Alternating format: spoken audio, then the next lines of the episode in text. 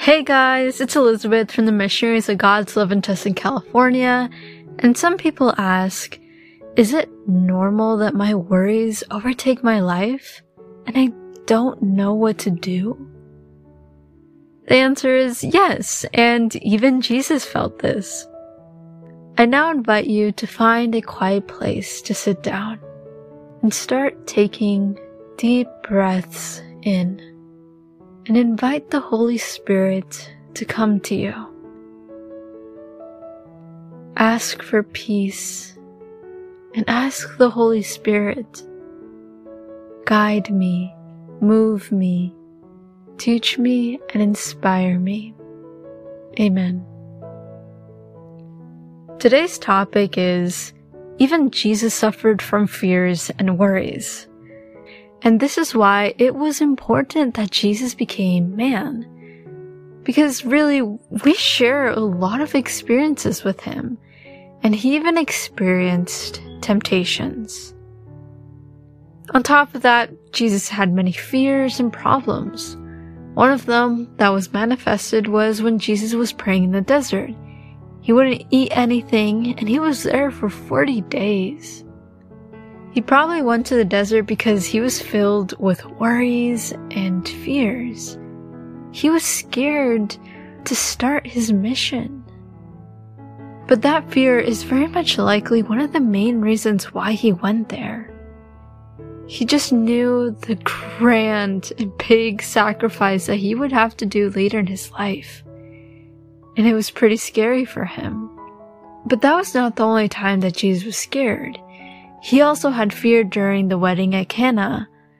He didn't want to do a miracle because he knew that others would start recognizing him more. But his mother Mary pushed him to start his mission with God and to do God's will. When Jesus was in the desert, that was the place where he received strength from his Father and the light that encouraged him to start his mission. During Jesus' struggle, the enemy was still there. The devil was trying to convince him to live an easier life. Why do things for God? A lot of people don't serve. Why should you? Just take it easy, where you can do whatever you want. Doesn't the devil say similar things to us too? Live like everyone else, work for money, only be with your family, buy a house, a new phone, a purse, or whatever you want. Just have a life like everyone else. Look for money, possessions, pleasures. Look, even people will applaud you and many people will want to be with you. That is what the devil offers us to try to convince us to move away from God and his mission.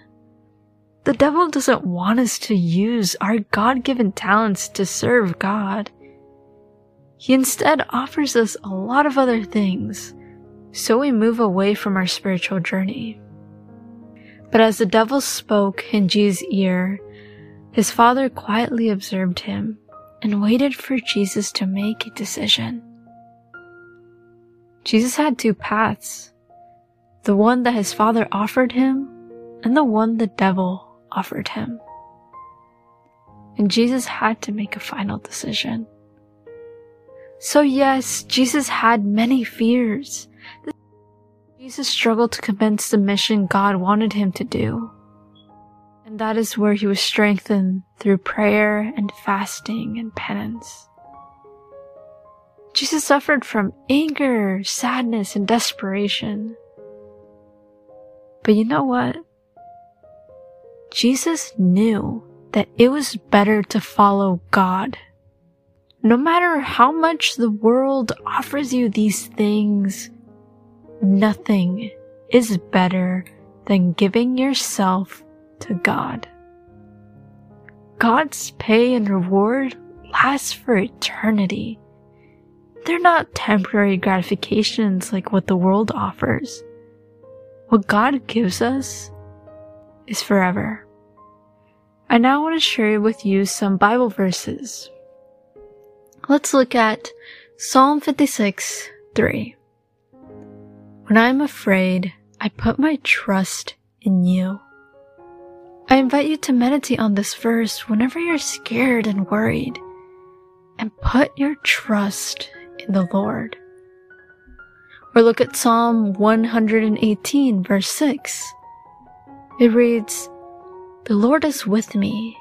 I will not be afraid. What can mere mortals do to me?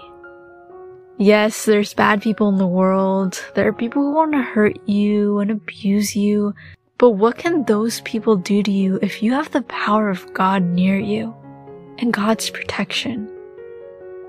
There's also another beautiful Bible verse where it speaks about Joshua and he was Moses' successor. And it talks about he arrived at the promised land and he had to lead the people through battles against more powerful people. And it was so hard for him. And he was so scared when there was a battle against a far superior army. But God tells him, Joshua 1 verse 9, Have I not commanded you? Be strong and courageous. Do not be afraid. Do not be discouraged, for the Lord your God will be with you wherever you go. This is such a beautiful and very important Bible verse that honestly highly recommended that you should have it somewhere in your house. We need to be constantly reminded that God has commanded us to be strong and courageous that we shouldn't be afraid and not be discouraged. Because the Lord will be with you wherever you go. Another Bible verse is Luke 32 12, where Jesus tells his disciples, Do not be afraid, little flock, for your Father has been pleased to give you the kingdom. Our Father wants to give us the best, and we shouldn't be afraid. Luke 8:50 also reads, Hearing this, Jesus said to Jairus, Don't be afraid. Just believe, and she will be healed. She, as in Jairus' daughter who had died, but Jesus resurrected her right away as he told Jairus to just believe and she will be healed. I invite you to continue reflecting on this topic about fears and worries and understand that Jesus understands us and has went through the same experiences as us. So continue talking to God and share what's what are your fears and worries. Tell God, speak to me, O Lord for your servant is listening.